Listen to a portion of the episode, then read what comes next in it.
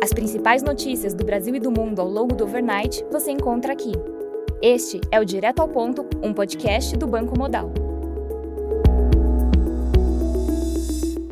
Bom dia e bem-vindos ao Direto ao Ponto. Hoje é segunda-feira, dia 10 de abril, e estes são os principais destaques esta manhã. Em relação ao cenário fiscal, o texto final do novo arcabouço deve ser apresentado esta semana junto da LDO. Ajustes em relação a gastos com saúde e educação podem atrasar a divulgação final.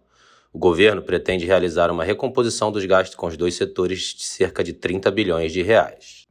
O ministro da Fazenda, Fernando Haddad, vai propor nova regra para o crescimento dos gastos obrigatórios. O objetivo é inserir questões como reajuste salário mínimo de servidores e pisos para a saúde e educação em regras mais estáveis.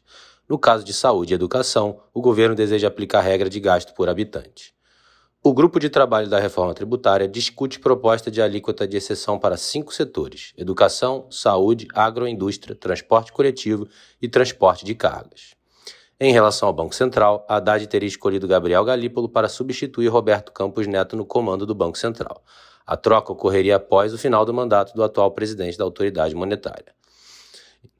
O Banco Central iniciou processos para liberação de compulsória em 2024 através de implementação de novas linhas de assistência de liquidez. Em relação ao cenário político, Lula viaja à China nesta semana acompanhado de Fernando Haddad e Rodrigo Pacheco. O secretário do ministro da Fazenda, Guilherme Mello, substituirá Haddad nos Estados Unidos em encontro promovido pelo FMI e vai se reunir com investidores estrangeiros para discussão de diversos temas, com destaque para o novo arcabouço fiscal. Após os decretos sobre o marco do saneamento assinados pelo presidente Lula, Arthur Lira afirma que o Congresso vai analisar as sugestões, mas não vai admitir retrocessos na regulamentação.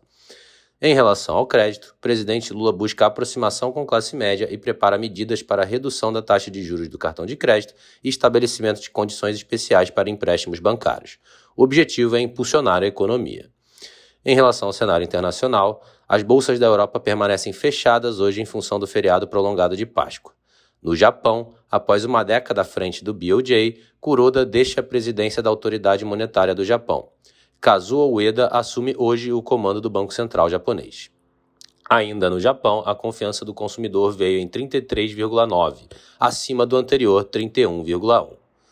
Na agenda do dia, destaque para os dados de produção de veículos no Brasil divulgados pela Anfavea às 10 horas da manhã. À noite, teremos a divulgação do CPI e do PPI na China. Além disso, durante a semana, teremos os encontros de primavera promovidos pelo FMI nos Estados Unidos. Em relação aos mercados, dólar index avança 0,18%, enquanto o S&P futuro recua 0,04%. Em relação ao mercado de commodities, o WTI recua 0,05%. Em relação às commodities, o WTI recua 0,05%, enquanto o Brent cai 0,1%. Estas foram as principais notícias do overnight. Um bom dia a todos e até o nosso próximo podcast direto ao ponto do Banco Modal amanhã.